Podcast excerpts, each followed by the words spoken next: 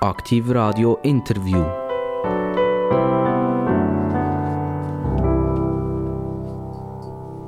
Aktiv Radio Gespräch, Interview. Immer dann, wenn es Bing gemacht hat, wird es spannend. Heute ist der Herr Professor Doktor bei uns.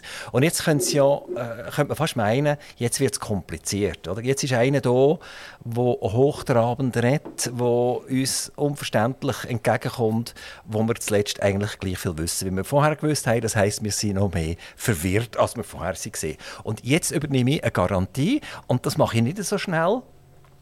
Das wird nicht so sein. Die werden den Herr Professor Doktor bestens verstehen, die kennen ihn auch bestens. Und er ist einer der ganz, ganz wenigen, es schafft, sehr komplizierte Sachverhalte einfach darzustellen, so dass wir Normalbürger eben auch einigermaßen mithalten können. So, jetzt denken Sie schon, welcher ist das echt, welcher Professor ist? Er heißt zum Vornamen heißt er Peter und, und er heißt nicht einfach nur Peter, sondern er heißt Peter V. Jetzt, das wollen wir sicher noch von ihm wissen, wieso heißt er eigentlich Peter V und nicht einfach Peter. Der Nachname ist Kunz, Peter V. Kunz, der kennen ihn alle von den Zeitungen von Radio und Fernsehen. Und immer dann, wenn etwas Gravierendes passiert, wo wirtschaftsrechtlich eine grosse Komponente drin ist, dann läutet man am Professor Dr. Peter Falkowens an und fragt ihn, du, hast du schnell Zeit, äh, wir schicken schnell ein Kamerateam vorbei. Und dann muss er sehr flexibel sein. Er muss nicht nur auf Deutsch muss er flexibel sein, er muss in alle anderen Sprachen muss er auch noch flexibel sein. Weil die Kameras, die kommen nicht nur vom Schweizer Fernsehen oder von den Schweizer Privatsendern, sondern die kommen international aus der ganzen Welt. So, das war genügend. Ich begrüße ganz, ganz recht herzlich den Professor Dr. Peter V. Kunz. Hallo und äh, besten Dank für die Vorschusslorbeeren, wenn wir schauen, ob ich die verdient habe. Das werden wir wissen. In etwa 50 Minuten Gut. können wir uns ein Urteil fällen. Ich, ich habe gesagt, der Peter V. Mhm. Hat es zu viel Peter Kunz gegeben und dann hat einfach der V noch rein müssen? Ja, das ist eine gute Frage. An sich es hat wirklich sehr viele Peter Kunzes in der Schweiz. Es sind mal, als ich nachgeschaut habe, vor ein paar Jahren 77 gesehen.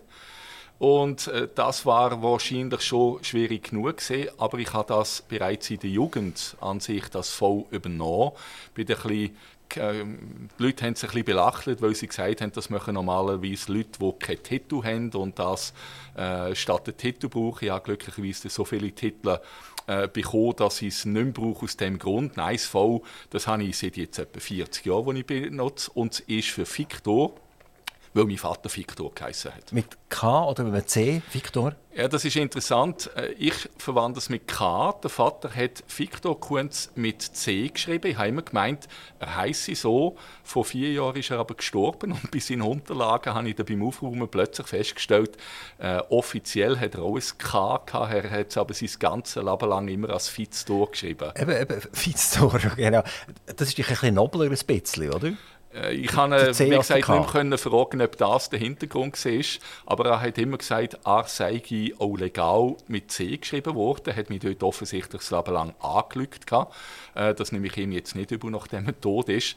Aber ich schreibe es immer mit K. Professor Kuhns, wir senden ja in die ganze deutsche Schweiz. Und die deutsche Schweiz hat tonnenweise Dialekte. Also man kann so in der deutschen Schweiz umeinander fahren, dann ist man hier eben im Solothurnischen, wo jetzt unser äh, Studio ist. Das sind die mit den hellblauen VW, wobei die werden sagen, nein, das sind nur die vom Tal hinten. Also in der Schweiz muss man fünf Kilometer fahren und der Dialekt hat sich schon ein bisschen verändert. Und wer ein feines Ohr hat, kann aufgrund des Dialekt mit geschlossenen Augen mhm. eigentlich herausfinden, wo er ist.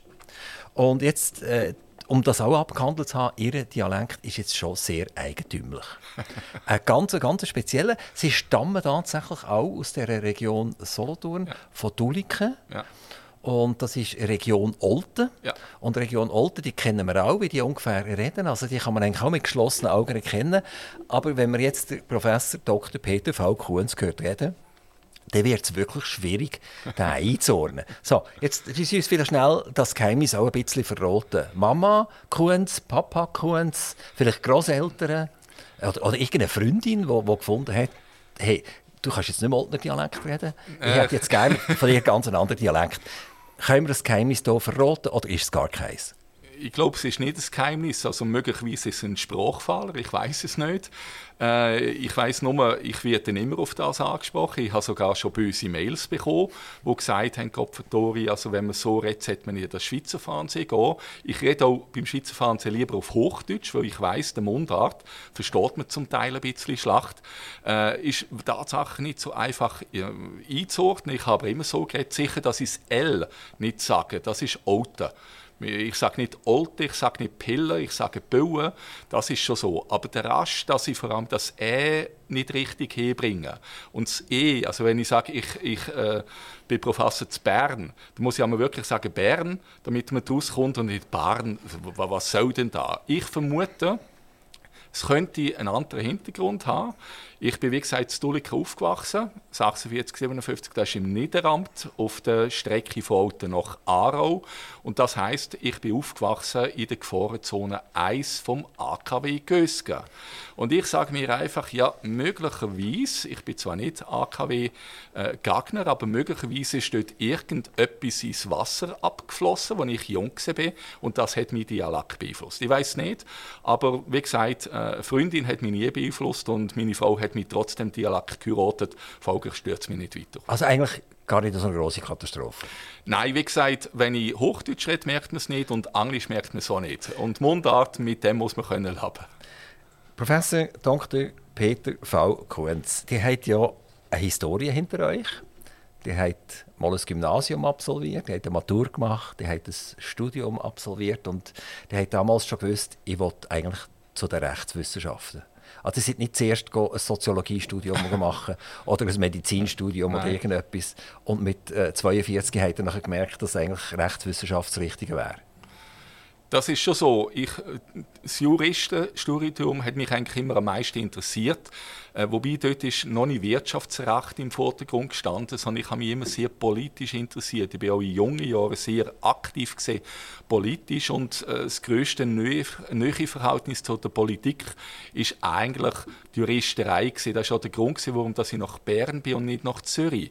Weil von Tuliken war fast Zürich besser gesehen und trotzdem bin ich nach Bern, weil in den ersten zwei, drei Semestern bin ich tatsächlich während der Session auch regelmäßig im Nationalrat und Ständerats Sau auf der Tribüne gesessen und habe das mitverfolgt. Also insofern ist für mich tatsächlich schon relativ früh klar gewesen, wo der Jurist warte. Medizin hat mich zwar eine Zeit lang interessiert, bis ich gemerkt habe, dort muss man Naturwissenschaften sehr gut beherrschen, Mathematik, Physik, Chemie und so weiter. Und ich hatte zwar gute Noten im Kantik, aber davon profitiert, dass einfach äh, die anderen noch schlechter sind als ich. Da hatte ich eine relativ gute Note gehabt und daraus gesagt bin ich aber eigentlich nicht rausgekommen. Und da bin ich ehrlich zu mir und habe gesagt, hm, in diesem Bereich hat es vielleicht eher Mühe. Juristen müssen vor allem können reden und das kannst plus minus. Und da habe ich mich für das EU-Studium entschieden. Sie sind einer der eigentlich nie sich gescheut hat vor einem Mikrofon, nicht vor einer Kamera und auch nicht in die Tasten zu hauen. Sie sind auch mhm. eine Zeit lang als Journalist unterwegs ja. Und in diesem Solothurnischen hat es früher noch ein bisschen mehr Zeitungen gegeben, ja. als es heute gibt. Äh, es gibt zwar immer noch viel, es ist zwar überall der gleiche Verlag dahinter und es steht überall das Gleiche drin, aber es sind andere Kopfblätter. Aber es hat dort tatsächlich noch Zeitungen gegeben, die auch etwas anderes abgedruckt haben. Das ist unter anderem ist das Solothurner Nachrichten. Ja. Ja. Wie sind Sie dazu gestoßen? Während dem Studium haben Sie dort geschrieben für die? Ja. Ist es also, umgegangen, ein bisschen Geld zu verdienen? Oder, oder haben Sie damals schon so einfach ein, ein inniges Mitteilungsbedürfnis gehabt, um, um der Bevölkerung ihre Meinung ein bisschen näher zu bringen? Nein, nein, ganz so, so weit ist mein Sendungsbewusstsein nie gegangen, auch heute nicht. Äh, es ist weder um die Sendung vom PVK gegangen, um Scout, sondern äh, die Solothurner Nachrichten sind früher ein, äh, ein Teil vom sogenannten Vaterland. Das ist national eine grosse Zeitung. Gewesen. Und der Grund, wenn ich dazu gekommen bin, ist ein ganz anderer. Ich bin eben zu Dulliken und die Gemeinderatsberichterstattung für alle Zeitungen hat der damalige Gemeindeschreiber gemacht, also als ich etwa 20 war. Und da hat er gemacht für die Solothurner Nachrichten, für das Outner Tagblatt, für die AZ, also die Arbeiterzeitung hat sie geheißen. Und er hat ein Kommentator von der Solothurner Nachrichten einen bösen Kommentar geschrieben über den Gemeindeschreiber Tulliken. Und dann hat der Gemeindeschreiber Tulliken, der Herr Meier, gesagt, für die schreibe ich nicht mehr. Und nachher hat der Kommentator, den sie wahrscheinlich können, weil das ist der Werner Duschepper, der ehemalige Blick-Chefredakteur, äh, hat mich gut gekannt, weil wir sind beste Freunde vom Kanti und haben mir gesagt, du, hey, äh, wir haben ein Problem willst du nicht für uns Gemeinderatsberichterstattung zu Doliken machen? Und da bin ich tatsächlich jeden Montag in Gemeinderat rein, Berichterstattungen machen, habe dort angefangen, habe mit der Zeit auch weitere Berichte geschrieben, also über politische Sachen, äh, Gerichtsberichterstattungen, so bin ich eigentlich reingerutscht.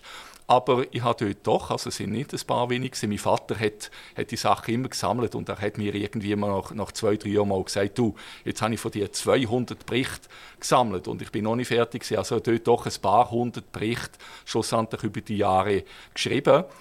Das ist mir leicht gegangen, weil ich relativ gut schreibe und ich bin heute noch froh, weil ich Kolumnen schreibe, Bücher schreibe, juristische, auch bei juristischen Büchern, wo ihr vor allem genau schreiben müsst, wenn ihr nicht zügig den Satz könnt formulieren könnt, dann gibt es ein Problem. Und das habe ich wirklich von dem her immer können. Also man, man sieht, beim Werner der Schepper hat schon sehr früh gescheppert, immer wieder das mal. Oder? Das ist genau. richtig. Und das hat er ja durchgezogen, dass das Scheppern, er ist ja auch einer, der nicht unbedingt äh, ein Blatt Maul nimmt, sondern ja. sagt, was er denkt. Und da gehören sie auch ein bisschen dazu. Also das scheint so eine Generation zu sein, wo man, wo man gut genährt hat. Sie sind auch riesengroß geworden dabei, ein grosses Hirn bekommen und man nimmt kein Blatt fürs Maul. Das gehört am, zu dieser Klasse, die ihr dort im Gymnasium waren. Ähm, die hat nachher irgendwann nach dem Studium do noch doktoriert. Mhm. Und jetzt wird es kompliziert. Ich habe zwar versprochen, wir werden heute nicht kompliziert, aber ich muss jetzt das vorlesen. Äh, die Dissertation war die Rechtsnatur und Einredenordnung der aktienrechtlichen Verantwortlichkeitsklage. Habe ich es richtig geschrieben? Äh, ja, das ist richtig. Also, ja. Ich, ich habe es fast nicht lesen. Ja. es ist wirklich kompliziert. Können Sie uns in 14,3 Worten sagen, ja. um was es eigentlich geht? 14,3 nicht, aber man kann es relativ simpel machen. Der Titel klingt komplizierter, aber eine juristische Dissertation muss kompliziert tönen. Im Prinzip geht es, das könnte man auch auf den jetzigen Fall äh, umlegen, könnte man den Herrn Rohner, der ehemalige Verwaltungsratspräsident von der CS, verantwortlich machen, dass er muss Schadenersatz zahlen muss, weil die Bank in dem Sinn fast zusammengebrochen ist. Es geht also mit anderen Worten um eine Art Schadenersatz, wo Verwaltungsräte müssen zahlen müssen, wenn sie schlecht gewirtschaftet haben. Sie müssen das zahlen an Gläubiger und an Aktionäre von einer Bank oder von einer System. Also wenn wir jetzt hier die Bevölkerung fragen, jetzt mhm. gerade in diesem Fall Credit Suisse, dann würde ich sagen, wir müssen keine Doktorarbeit schreiben dafür. Wir sagen einfach, selbstverständlich, der haftet einfach, der muss zurückzahlen. Das ist richtig und Volkes Stimme ist eben leider nicht immer richtig. Und da ist ein klassischer Fall, ich habe das jetzt auch gesehen, die letzten paar Wochen, äh, dass man da sehr dezidiert der Meinung ist, wir müssten zurückzahlen, wir müssten Strafverfahren machen und auch in den Medien wird das für sie und hinter sie diskutiert. Die Politik hat das Gefühl, das ist ein großes Thema. Äh, man getraut es einfach nicht so direkt zu sagen, wie ich das jetzt mache, aber all das ist schlecht chancenlos. Es ist vergebene Zeit, vergebene Liebesmühe, sich gross darüber zu unterhalten, weil es würde nichts bringen. Es ist immer klar, Vergangenheitsbewältigung wollte man immer machen, das war bei der Swiss sehr genau gleich. Gewesen. Auch dort hat man gesehen, es hat nichts gebracht am Schluss. Kann man eigentlich sagen, so das geflügelte Wort, Dummheit ist nicht strafbar? Das ist genau das, sage ich auch regelmäßig in Interviews. Oder? Vor allem, wenn es also um, um die Fragestellung geht, äh, gibt es da ein Strafverfahren, muss jemand einen Buß zahlen oder gar ins Gefängnis. Wenn tatsächlich Dummheit in der Wirtschaft strafbar wäre, dann waren wahrscheinlich etwa 80 Prozent von unseren Manager im Gefängnis. Da müssten wir ein Gefängnis ausbauen und das wollen wir wahrscheinlich tatsächlich als Staatsschweiz nicht. Genau, da brauchen wir noch mehr Juristen nachher. Ähm, später ist es nicht beim Doktor geblieben und ist eben noch der Professor dazugekommen, oder? Mhm. Und dort ist es um einen Minderheitenschutz gegangen ja. im Aktienrecht. Also es, es klingt alles so ein bisschen zugunsten von denen auf der Straße. Also sie sagen, ähm, kann ich, wenn, wenn jemand eine Firma zu Boden fährt, mhm. und zwar fahrlässig oder grob fahrlässig zu Boden fährt, kann ich den belangen? Mhm. Das war die erste Frage. Ja. Und jetzt haben wir ja noch Minderheiten. Ja. Also gerade im Aktienrecht ist ja das etwas sehr Spannendes. Ich bin zum Beispiel Aktionär von einer Roche. Mhm. Oder, oder äh, äh, habe eine Familie gegenüber mir, mhm. die Mehrheiten mit mhm. relativ mhm. wenigen Aktien. Stimm, in der Stimmrecht hat. Ja. Also ich bin ganz klar permanent in der Minderheit. Ja. Und jetzt würde ich irgendetwas entscheiden mhm. und das finde ich einfach nicht korrekt. Oder? Jetzt ist das der Titel gesehen oder ist das der Inhalt von, dem, von dieser Professur? Durchaus. Also gewisse Themen sind tatsächlich so. Die, die Habilitation, die ich geschrieben habe, vor jetzt auch, weiß gar nicht, lang her. Äh, 2001? Ja, genau. Dem Fall mehr als 20 Jahre jetzt auch schon. Da sieht man erst, wie alt man geworden ist. Äh, die, die umfasst 1200 Seiten. Und da befasse ich mich tatsächlich mit der Recht, mit den Ansprüchen, die Minderheitsaktionäre haben. Also die Leute, die zwar beteiligt sind an einer Unternehmung, aber weniger als 50 Prozent haben. Und das sind die meisten. Das ist auch im konkreten Fall beispielsweise bei den Aktionären von der Credit Suisse so die innerhalb von ein paar Tagen praktisch keine Wart mehr haben und dann kommt der Bundesrat und dann haben sie noch weniger Wart. Da geht es wirklich um die Fragestellung, kann sich der Kleine irgendwie zur Wehr setzen und wenn ja, wie? Und die Antwort liefert eben der Minderheitenschutz und das habe ich über 1200 Seiten dargelegt, was man dort kann und auch was man nicht machen kann. Und jetzt, seit dem 1. Januar 2023, haben wir auch ein neues Aktienrecht, das noch ein bisschen verbessert. Aber schlussendlich muss man auch dort sagen, ein Aktionär muss sich am Anfang überlegen, ob er investiert. Also es ist jetzt nicht so ein soziales Thema wie Konsumentenschutz oder Mieterschutz oder Arbeitnehmerschutz. Äh, dort sind äh, fundamentalere Prinzipien, wo Schutzbedürftigkeiten sind. Ein Aktionär ist, ein bisschen vereinfacht gesagt, sauber geschaut, wenn er investiert. Er soll nicht jammern, wenn es da halt schief geht. Trotzdem ist er nicht schutzlos, darf das auch nicht sein. Und welche Schutzmöglichkeiten er hat, das gibt eben der Minderheitenschutz oder Aktionärschutz die Antwort darauf. Wenn wir jetzt ganz schnell gleich Credit Suisse äh, in einer Klammer auftun, mhm. dort ist ja alle Jahre irgendeine Bussenzahlung fällig geworden. Also in zehn Jahren sind 11 Milliarden Bussen fällig geworden. Und die Bussen sind ja fällig geworden, ohne dass zum Beispiel in Amerika ein Gerichtsentscheid gefällt ja. worden ist.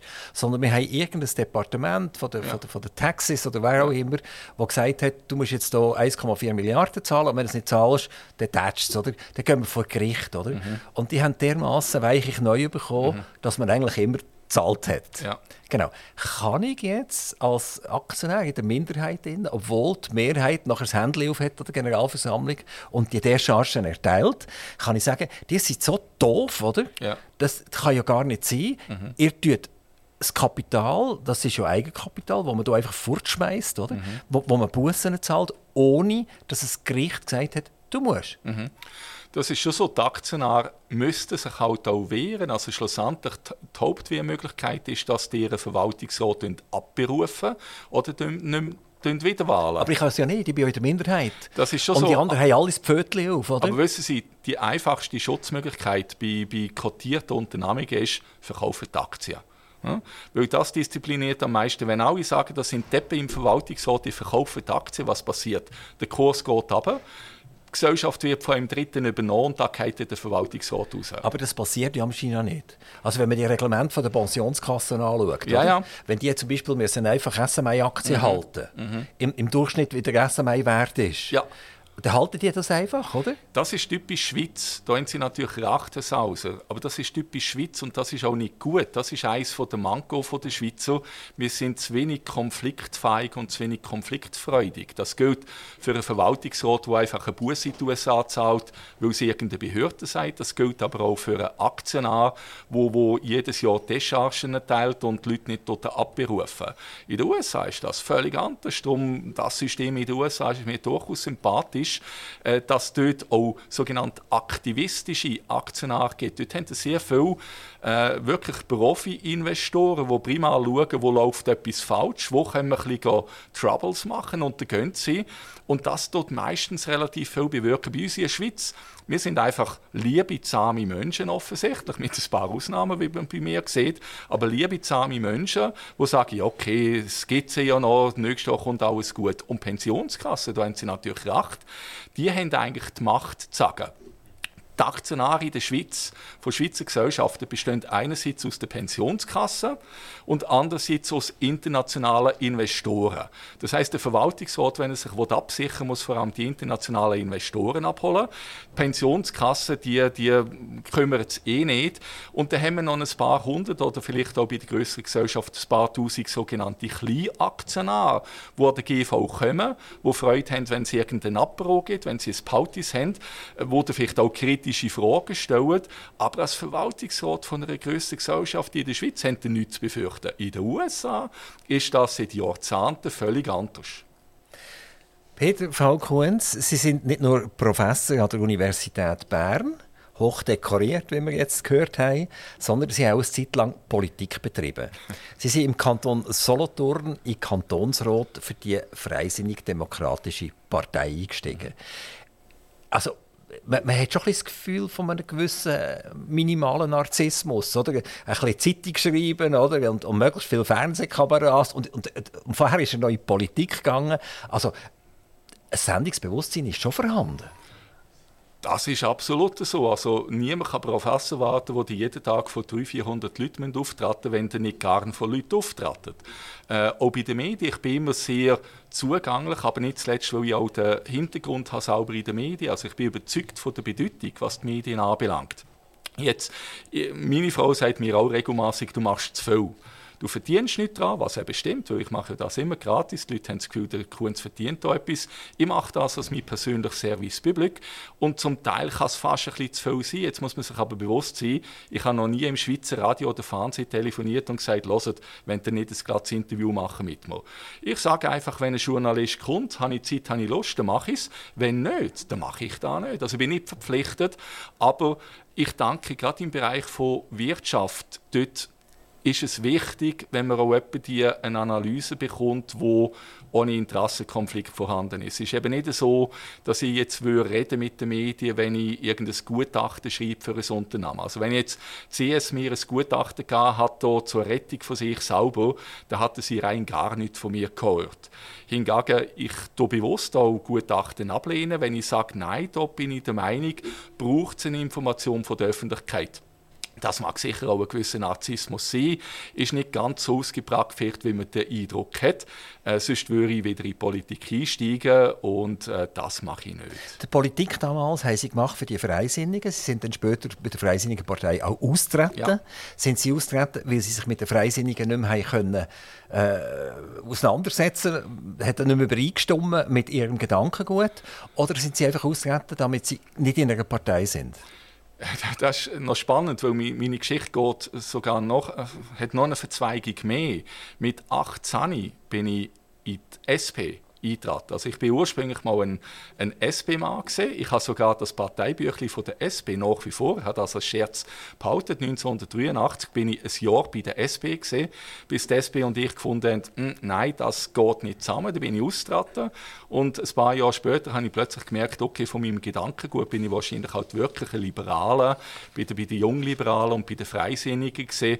Zu Tuliken bin ich mit 22 in Gemeinderat gewählt worden und ein paar Jahre später in Kantonsrat und Sie haben es gesagt, vor ein paar Jahren bin ich austreten. Der Hauptgrund ist nicht, ich habe zumindest nicht den Eindruck, dass ich mich groß verändert habe, aber ich habe tatsächlich beim Freisinn den Eindruck gehabt, es sind verschiedene Sachen zumindest auf Bundesebene passiert, wo mir nicht mehr gefallen haben. Also insofern, ich bin nicht austreten, um Partei unabhängig zu sein, das ist mir immer gleich gesehen, ich bin, wer ich bin. Also ich bin nie ein freisinniger Professor gesehen, aber der Freisinn hat auf Bundesebene meines Erachtens ein bisschen die Linie verloren. Äh, ist ein bisschen, für mich auch noch damals stark hin und her geschwankt, zu wenig linientreu, wenn man so will. Und von dem Hintergrund ist es eigentlich ein bewusster Entscheid dass ich auch können sagen nein, mit dem Freisinn vor ein paar Jahren kann ich mich wirklich nicht mehr identifizieren. Professor Dr. Peter V. Kunz bei mir am Mikrofon einer der dedizierten Juristen, der noch sagt, was wirklich gilt und was wir auch denken. Einmal die meisten.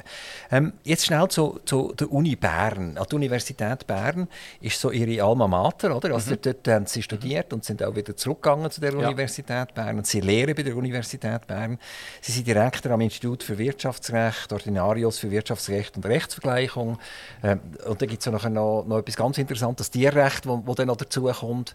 Und sie sind bis 2020, 2015 bis 2020 sie sind Dekan gesehen, oder? Mhm.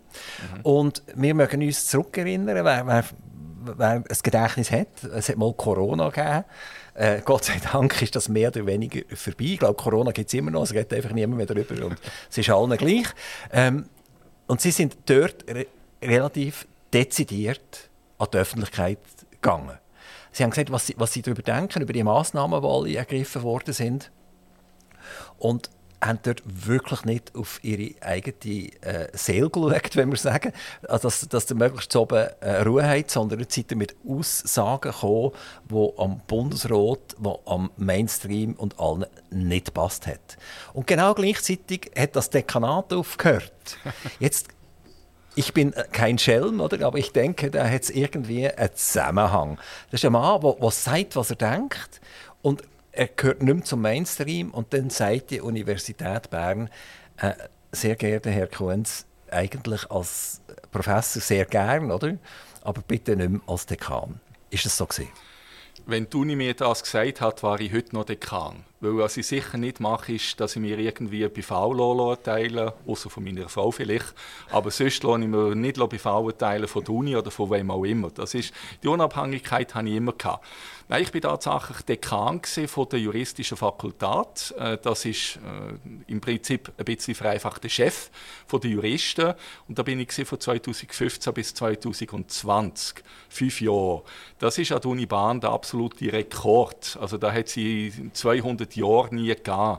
Insofern dort ist es auch durch, weil da ist eine riesige Zusatzbüte, die ich nicht gezahlt wurde dafür, die ich einfach auch gemacht habe, weil ich gefunden habe, das bringt etwas. Vor allem hat es ein bisschen kürzere Sitzungen gegeben als früher und seither.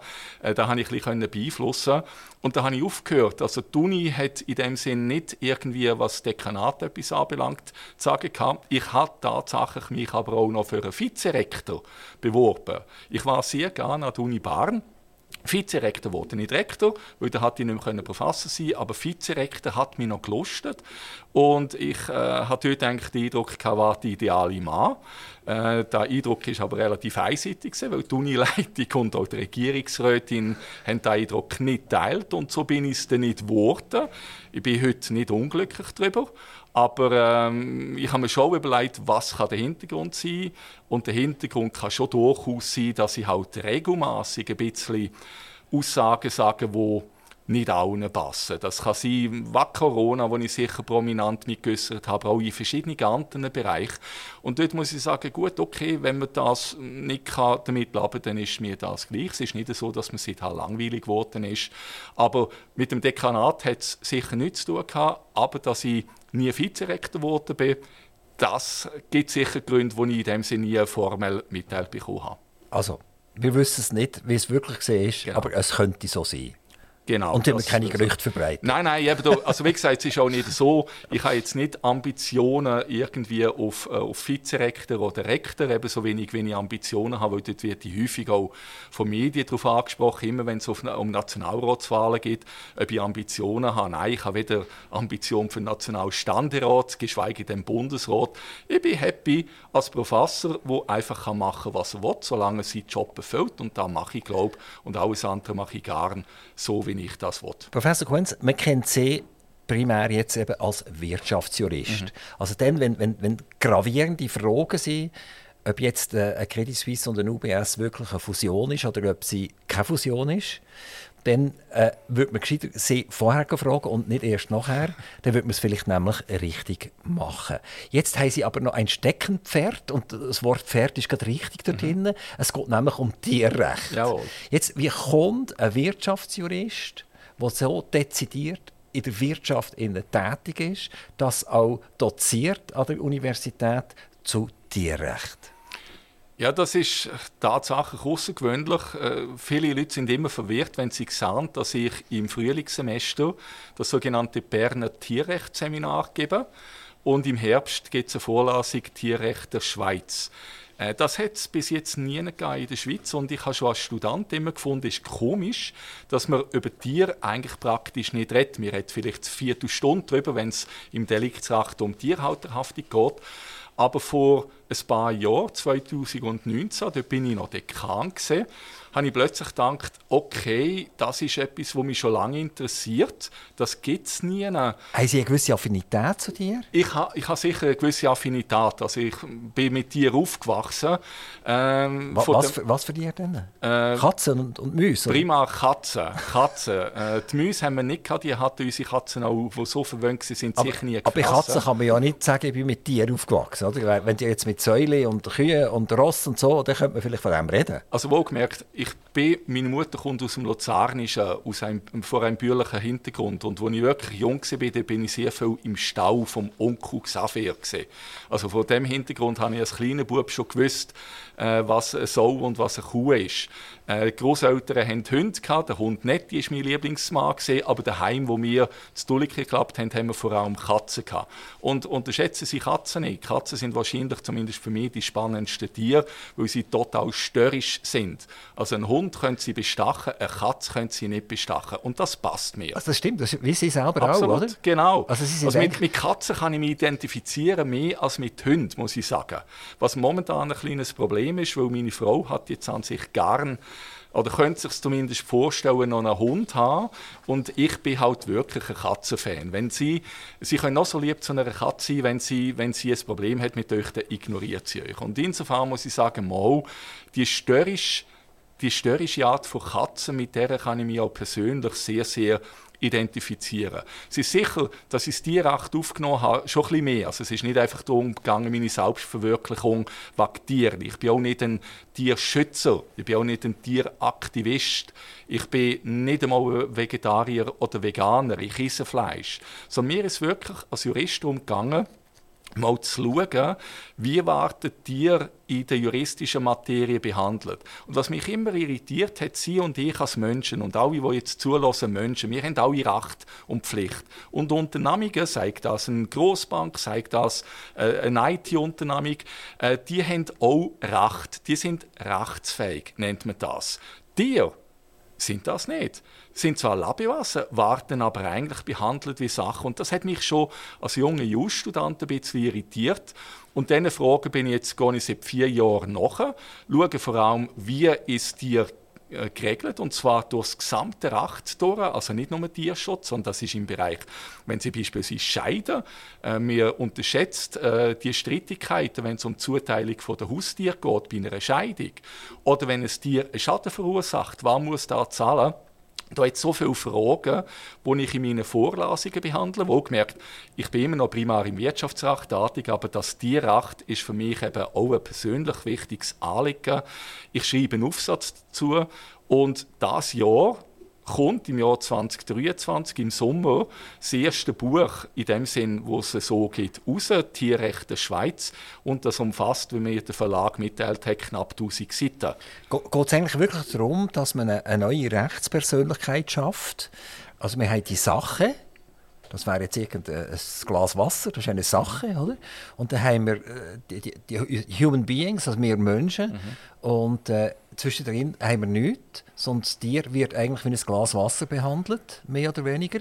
Also sie wetten an und für sich, dass es, dass es eine neue Rechtspersönlichkeit gibt. Nein, das, das ich nicht. das Tier. Nein, Nein ich nicht. Also wie gesagt, ich muss auch richtig verstanden werden. Ich bin nicht plötzlich irgendwie tieraktivistisch um, um den Weg. Ich bin zwar vom Gedankengut sicher relativ nah bei den Tieren. Das können Wölfe sein, das können Zootiere sein. Aber es ist nicht so, dass ich plötzlich sage, ein Tier ist wie ein Mensch. Das ist ein klarer Unterschied. Ich bin auch nicht dagegen, dass Tiere geschlachtet und konsumiert werden. Mir geht es prima wirklich darum, aufzuzeigen, wie in der ganzen Rechtsordnung Tiere behandelt werden. Und das sage ich völlig wertneutral. Das heißt, ich verbinde an sich mit diesen Vorlesungen und diesen Publikationen weniger rechtspolitische Ansichten, obwohl ich dort durchaus auch meine Meinung habe. Aber es ist jetzt nicht so, dass ich beispielsweise sagen ein Tier muss rechtsfähig sein wie ein Mensch. Das ging nicht, das haben wir nie gehabt, das wird sicher auch nicht kommen. Aber man kann sicher einige Themen verändern und verbessern, wo ich auch als politischer Bürger der Meinung war, aber der Professor Kunz ist nicht ein Aktivist, sondern schaut primär, was sind die Regelungen, wenn beispielsweise jemand stirbt und es ist ein Hund um, wem gehört der Hund? Oder kann man, danke Sie vor ein paar Jahren äh, an Karl Lagerfeld, der 800 Millionen Euro vermacht hat, und es hat immer geheißen, das hat seine Katze Choupette geerbt, kann wirklich ein Tier erben? Das sind so Fragen, die ich spannend finde und wo es relativ wenig gibt in der Schweiz. Und von dem Hintergrund schreibe ich jetzt oder habe geschrieben das große Buch und hoffe, dass das vor allem auch Thematik Tier im Recht sensibilisiert. Also, werden sehen, dass man Ihr Buch plötzlich beim Bundesgericht wird zitieren oder bei einem Obergericht wird zitieren? Da bin ich überzeugt. Also, weil es noch nicht gibt. Das ist tatsächlich so und das ist auch da, wo mich immer gestört hat, oder? dass eigentlich niemand das macht. Und dort denke ich auch, ist vielleicht nicht ganz unwichtig, dass ich das mache, ein alter weißer Mann. Oder weil das Problem ist tatsächlich, also jetzt bekomme ich hoffentlich nicht böse Mail, wenn ich es sage, aber wenn es um Tiere geht, sind es meistens jüngere Frauen, die sich äußern, wo, wo mit Begeisterung reden und dozieren und sagen, Tierethik und was auch immer. Das mache ich nicht. Ich bin ein alter Knusti, der auch sagt, nein, man muss, man muss Kille im Dorf lassen, schlussendlich. Es geht um Geld, Eigentumsgarantie. Wenn der Hund kaufen, gehört euch der Hund. Das heißt, ich komme aus einer Position, ich bin ein Bürgerlicher, ich bin ein alter, ja, Anführungszeichen, arrivierter Mann. Das heißt, mich kann mich nicht einfach nicht ernst nehmen. Ich weiß das auch beispielsweise vom Bauernverband, wo ich auch Kontakt hatte wenn äh, ein junges Töpfi, in Anführungszeichen, ich sage es bewusst so, irgendwie sagt, mir darf kein Tier mehr im Stall haben. Und die sagt das mit grossen, begeisterten Augen. Die ist relativ leicht abzukanzeln, dass alle Leute sagen, ja, das ist so ein Blödsinn. Aber wenn der Kuh ins Dunkel geschallt kommt und irgendetwas sagt, nicht weil ich ein gescheiter Guter bin, aber weil man weiß, es ist wahrscheinlich etwas Seriöses hinter dran, hoffe ich zumindest, dass die Seriosität tatsächlich schlussendlich auch etwas Positives bringt für die Tiere. Professor Kunz, jetzt machen wir einen grossen Hüpfer. Wir gehen zu den Banken. Jawohl. Also wir, gehen, wir gehen von den Tieren weg. zu der Kernkompetenz. Und genau. man, könnte, man könnte eigentlich meinen, zum Beispiel die Verwaltungsräte von der Credit Suisse wären gescheiter mit dem Hund laufen ab und zu, anstatt falsche Entscheidungen zu fällen. Die hätten vielleicht lieber irgendein neues Buch gelesen. Ähm, Banken sind ja nicht erst eigentlich seit heute oder seit ein paar Wochen oder Monaten im Gespräch oder im Gespött. Also eine Credit Suisse hat in zehn Jahren etwa 11 Milliarden Bussen gezahlt. Und das ja ohne, wie wir wissen, dass wirklich ein Gerichtsurteil dahinter war, sondern äh, die sind einfach gezahlt worden, weil man Angst hatte, man nimmt sie um Dollar aus oder, oder was auch immer. Ich weiß nicht, mit was die Amerikaner droht haben. Auf jeden Fall hat das jedes Mal funktioniert und die 11 Milliarden sind weggegangen. Und jetzt haben wir nebendran Pierin Vinzenz. Und der Pierin Vinzenz hat eigentlich aus, aus, aus einer knusti Raiffeisen-Bank hat er eine zentralisierte Bank gemacht, wo man hat ernst nehmen. Also es ist ein, ein Machtpunkt geworden in der Schweiz. Das hat vermutlich der Grossbank gar nicht unbedingt so passt, dass plötzlich die Raiffeisen-Bank dermaßen mächtig wird. Und jetzt hat der Pierin Vinzenz ein paar moralische Verfehlungen gemacht. Äh, ob es juristisch wirklich relevant ist oder nicht, ich glaube, das wissen wir irgendwann dann, aber so ganz sicher ist das noch nicht. Und wenn man die Beträge anschaut, was darum gegangen ist, dann ist ja das schon nur einfach ein Flügel gegen einen Elefant, was bei einer Credit Suisse abgelaufen ist. Wenn man aber die Medien angeschaut hat in der gleichen Zeit, dann hätte Pierre Vinzenz eigentlich die Beachtung bekommen von diesen Milliarden, die die CS verdoppelt hat. Und umgekehrt hat man CS eigentlich relativ in der Ruhe gelassen. Jetzt haben sie halt wieder 1,3 Milliarden gezahlt, das ist ja gut. Also gehen wir zur Tagesordnung über.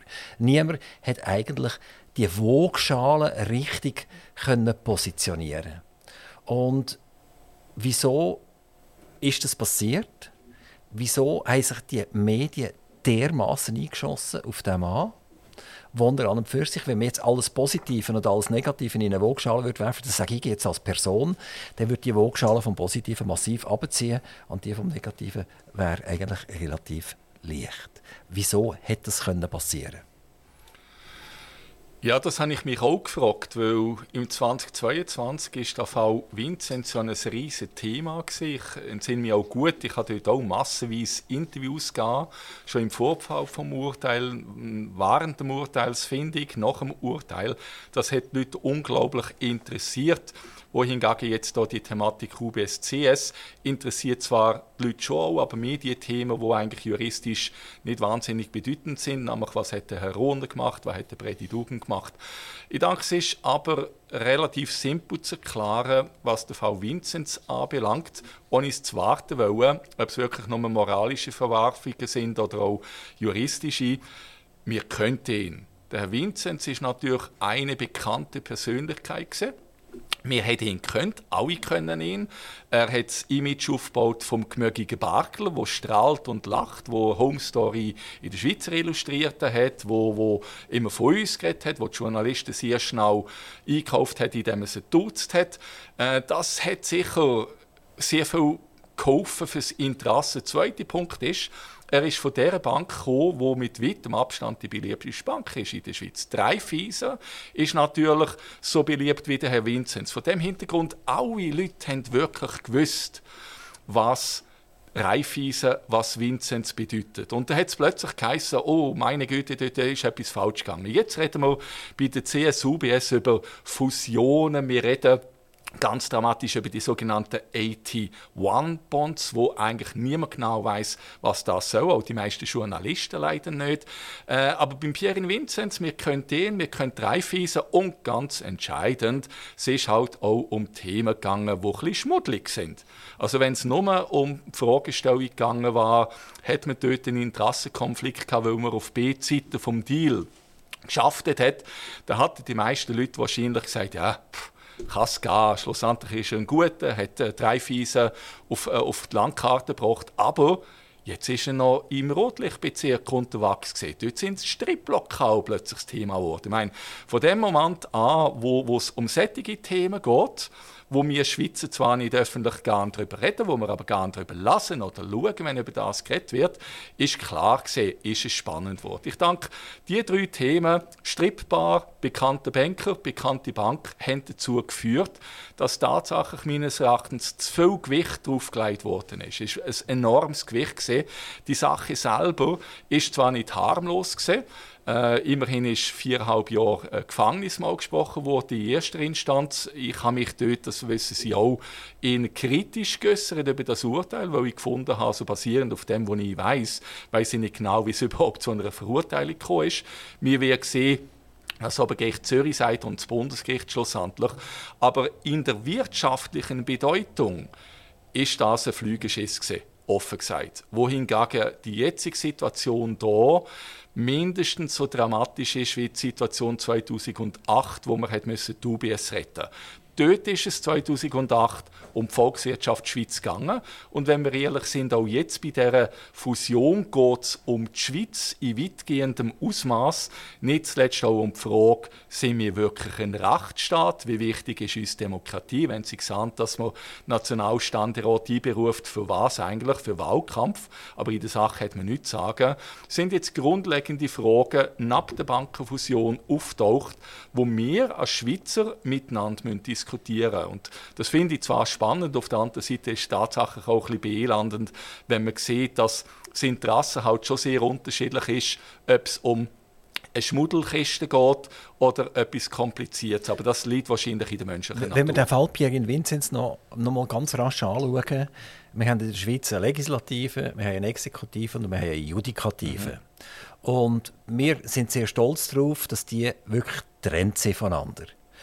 Und jetzt, wenn man die Realität anschauen, dass beispielsweise sehr viele Beamte plötzlich in einer Legislative sitzen. Also sie sind eigentlich exekutiv tätig, aber auch legislativ arbeiten. Früher war das verboten.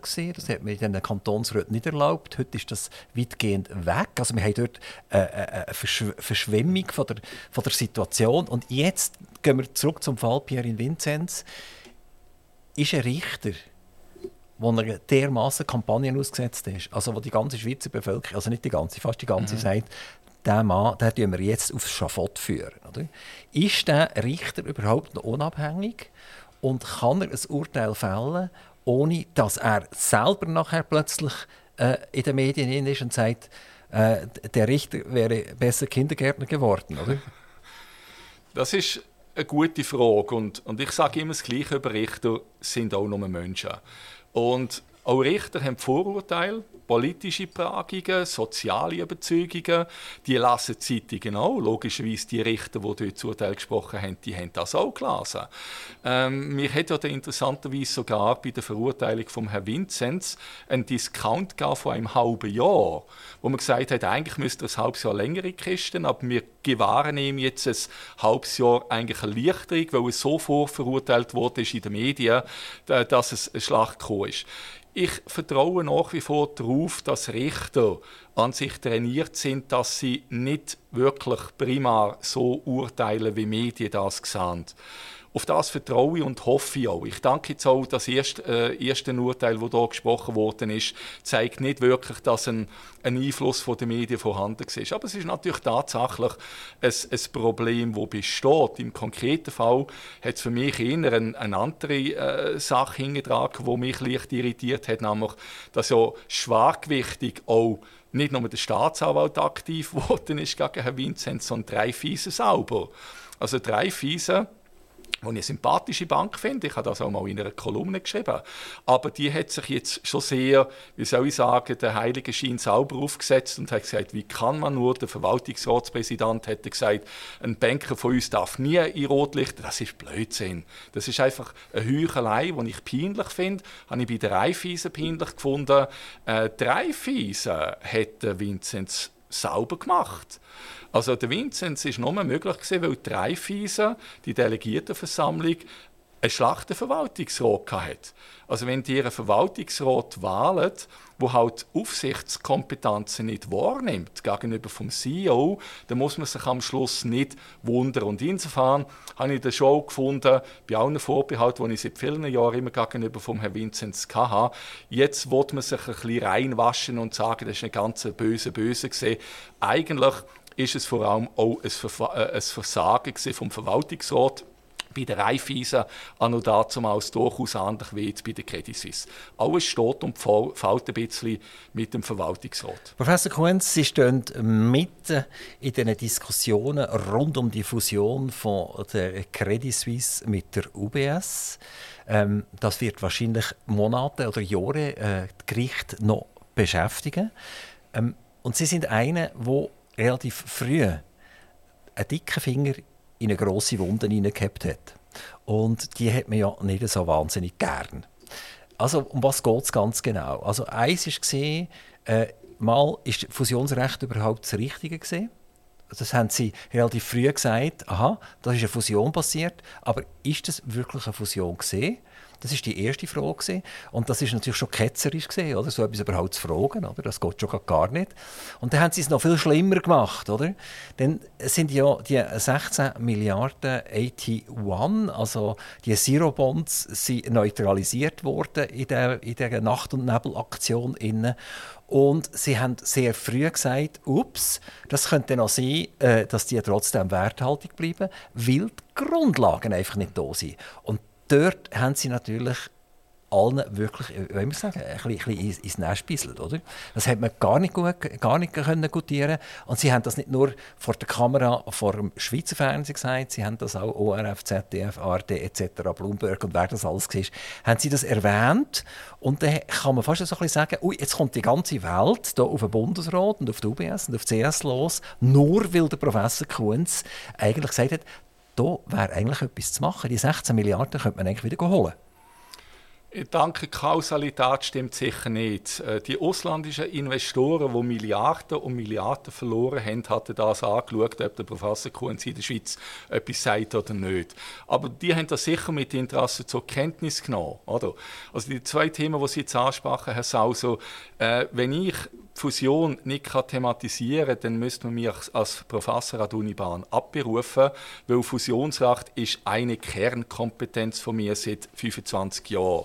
Und dort hat so viel einfach nicht gestummt, dass ich muss sagen, das habe ich schon an dem ominösen Sonntag oben gesagt, wo der Bundesrat die Pressekonferenz hatte, dass einfach gewisse Sachen nicht aufgehen. Äh, was mir auch sehr schnell schon klar wurde, sind, sind eben die AT1. Das ist also nicht AT im Sinn von AT1 81, sondern Additional Tier 1. Das sind vereinfacht gesagt Obligationen, also nicht Aktien, sondern Obligationen. Wenn Sie so eine Obligation kaufen, haben Sie einen Vortrag gegen CSK auf Rückzahlung. Das sind Risikopapiere, die knapp 10% abgeworfen haben. Ähm, wir hat aber solche Obligationen bewusst ausgehen im Hinblick auf Sanierungen. Das heißt, wenn man so eine systemrelevante Bank muss sanieren, dann kann man entsprechend die einsetzen wie Aktienkapital. Jetzt die konkreten 18 Milliarden sind speziell gesehen. Anders das, der Begriff hat man vielleicht auch schon gehört, Coco-Bonds hat es nicht anstelle der Obligationen Aktien gegeben, es geht nichts. Das heißt, statt 18 Milliarden Franken, die ihr zu gut habt, weil ihr entsprechend das Geld gegeben habt, in den Obligationen bekommt ihr schlicht und ergreifend gar nichts. Und dort ist schon offensichtlich, dass man sich die Frage stellt, geht das einfach?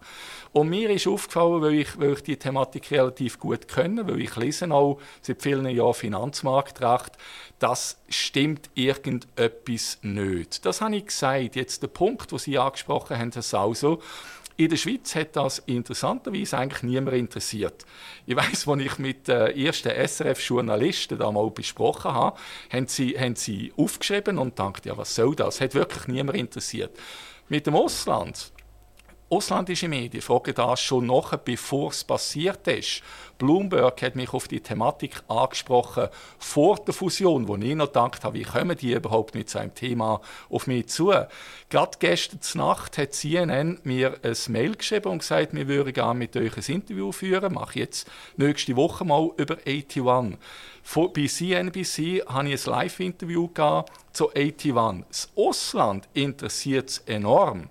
Weil dort, ich habe das glaube ich auch am ersten Tag schon angekündigt, Wartungsprozess gehen.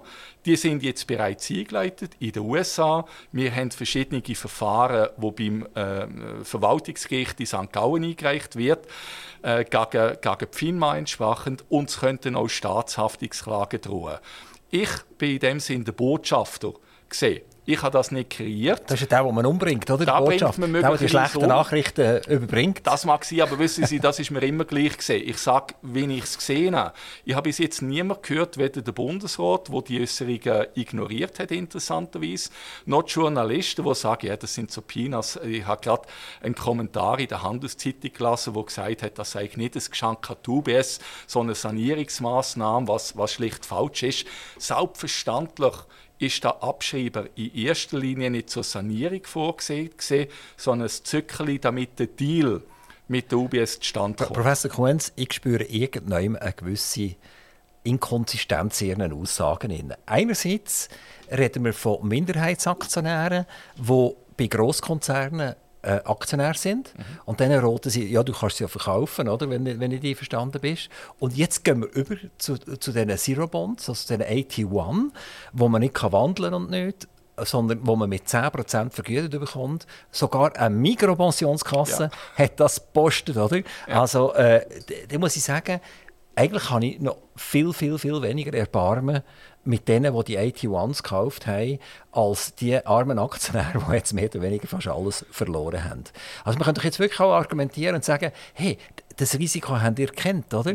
Und ihr habt zugeschaut, wie in den letzten zehn Jahren Credit Suisse 11 Milliarden äh, äh, Bussen gezahlt haben. Und warum kommt ihr mhm. für die, für die Zero Bonds 10% über? Ja. Das hat natürlich ja. einen Grund, oder?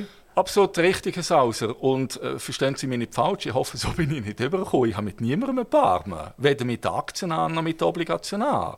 Ich meine, einer, der eine Obligation kauft mit einer Verzeihung von knapp 10%, ja, da muss damit rechnen. Dann sind natürlich acht Abo. Das ist ein ganz entscheidendes Abo. Es geht nicht um Mitleid oder etwas anderes, sondern es geht darum, ist es rechtmäßig oder nicht rechtmäßig oder anders gesprochen, ist es legal oder illegal.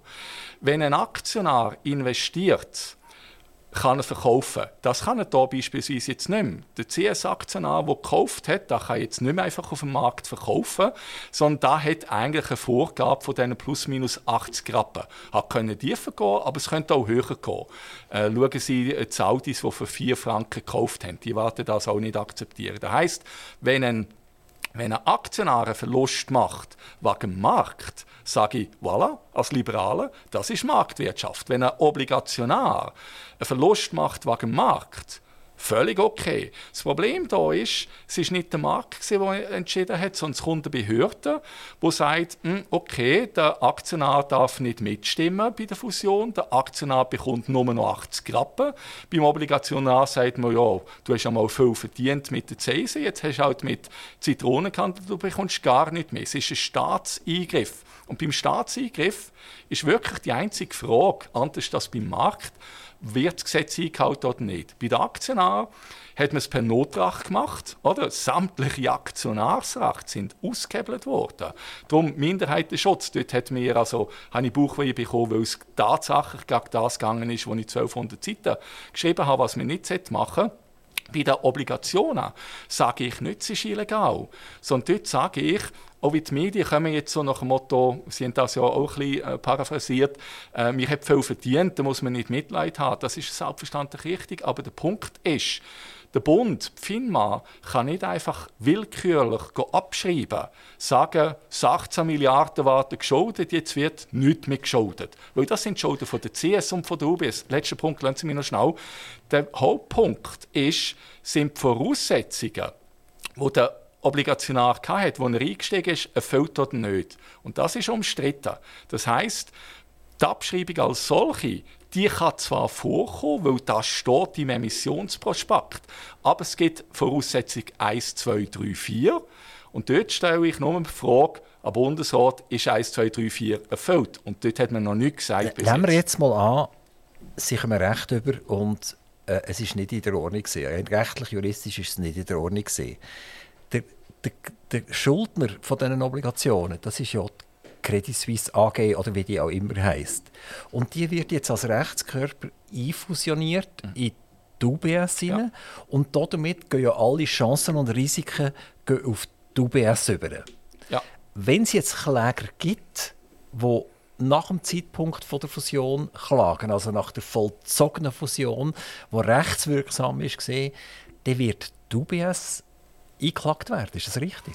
Das ist absolut richtig. Da war jetzt eine Prüfungsfrage, die ich stellen in, in jemandem bei mir in der Prüfungssaal. Also, ist genau so. Die 18 Milliarden Schulden, das sind Schulden gesehen, oben bei der Muttergesellschaft, die jetzt fusioniert wird. Nicht irgendwie unten bei sonstigen Tochtergesellschaften, sondern die Mutter, die wird übernommen von der UBS Holding, die, die kotiert ist. Und durch die Fusion geht alles Gute und Schlachten über. Es geht eben auch etwas über, wo man nicht weiß, ob es überhaupt noch besteht. Mit anderen Worten, sollte jetzt tatsächlich irgendein Bundesgericht am Schluss feststellen, die AT1, die gelten nach wie vor. Und ich sage nicht, sie gelten, ich sage nur, mm, das müsste man dann schon noch genau anschauen. Ich habe Zweifel, ob man sie wirklich hätte dürfen abschreiben Aber sollte tatsächlich das Bundesgericht auch Zweifel haben und sagen, nein, die sind zu Unrecht abgeschrieben worden, dann waren die 18 Milliarden schlicht Schulden von der UBS. Die waren direkt übergangen. Und dort haftet der Bund nicht? Nein. Darum sage ich, der Bund muss jetzt darauf hoffen, im, Schlimm, also muss darauf hoffen, im schlimmsten Fall, dass jetzt tatsächlich gesagt wird, die Abschreibung ist unzulässig gewesen, weil er haftet nicht da. Wenn die Abschreibung aber zulässig war, dann kommen die Obligationäre und sagen, du, hey Bund, äh, wir können nicht mehr gegen CS vorgehen, wo die Schulden mal ausgegeben hat. Wir können nicht gegen die UBS vorgehen. Jetzt machen wir Staatshaftungsklagen. Und das ist auch da, wo ich schon von ganz am Anfang gesagt habe, ich belächelt worden bin. Mit anderen Worten, irgendjemand könnte es haften bleiben. Und das ist nicht etwas, wo wir heute und morgen sehen, das sehen wir auch nicht im Jahr 2023, sondern bis das entschieden wird, die Risiken für die UBS oder für die Schweiz, das wird noch ein paar Jahre gehen. Professor Kuhns, Ich kann mich nur ganz recht herzlich bedanken.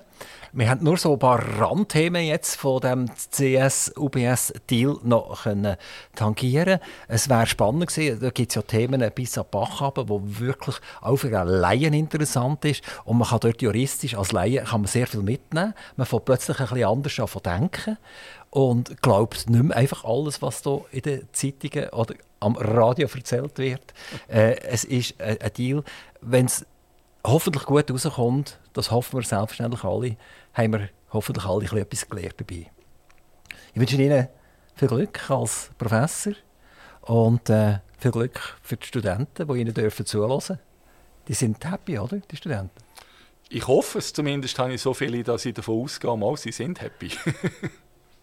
Professor Quenz, vielen herzlichen Dank, toi toi toi, und wir sind gespannt, was wir von Ihnen weiter werden hören. Besten Dank.